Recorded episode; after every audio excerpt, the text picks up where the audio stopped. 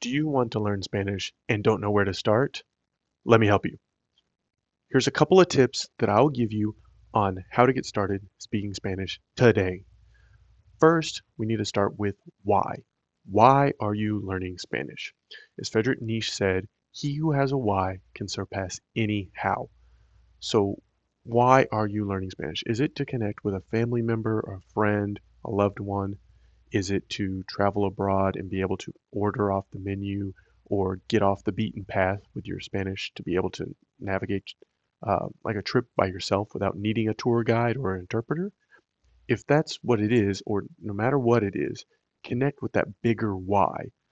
That will get you past all the hows and whats and all the details because your wow, your why, your purpose is bigger than all the other details and things that'll hinder you and you can take a picture or have a picture um, of your family member or that destination that you want to get to continue to look at and motivate yourself of why this is why I'm doing this. And how to get started is actually the, the easiest part. It's right here and right now. And what I mean by that is you just start from wherever you're at with whatever you've got. So if you have just basically you know a couple numbers great. Then you have a starting point now you know where to go from from then on.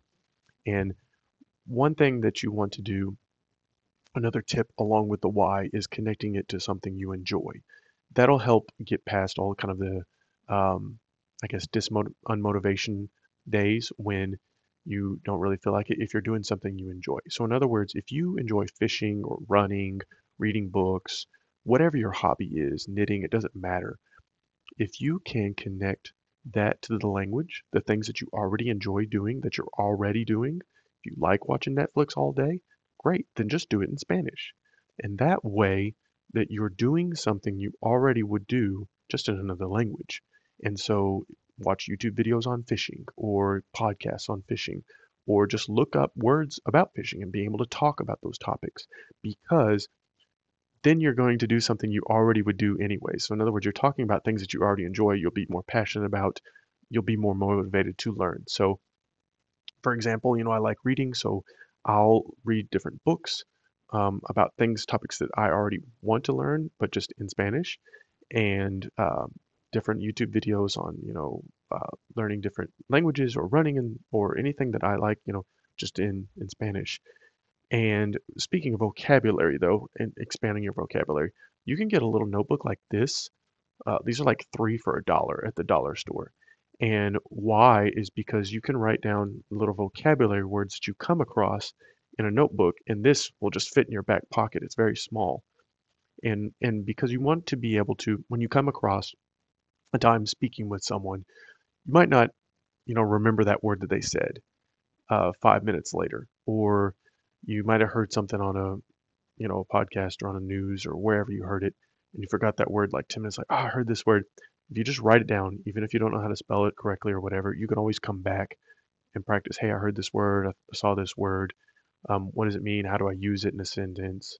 Um, and if you don't have anyone to speak with i've talked about this on my first podcast episode but italki is by far the easiest and most efficient where you can hire a tutor for less than $10 an hour easily.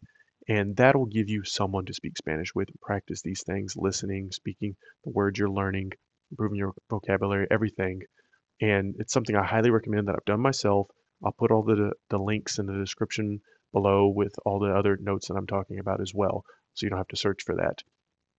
But that allows you to have a speaking partner even if you don't have one. If you don't have a friend or family member or know no one, um, you can instantly hire a tutor for less than ten dollars an hour.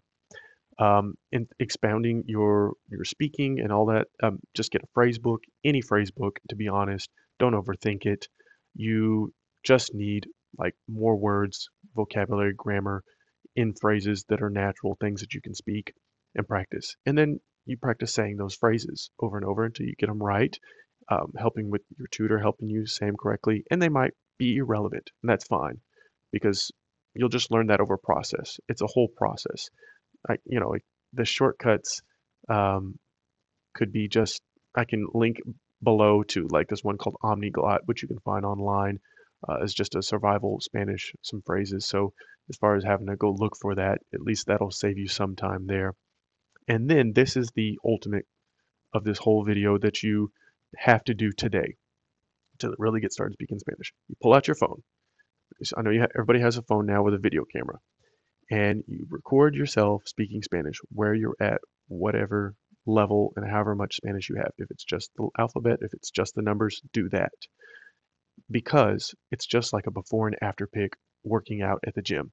Here's where I was before, and here's where I am, you know, 30, 60, 90, uh, six months from now, whatever.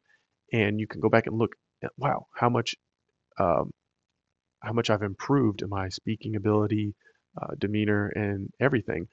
Because on that video that you'll have in your phone, you can always refer to it and you can say, man, that's how I sound in Spanish, or that's how I look.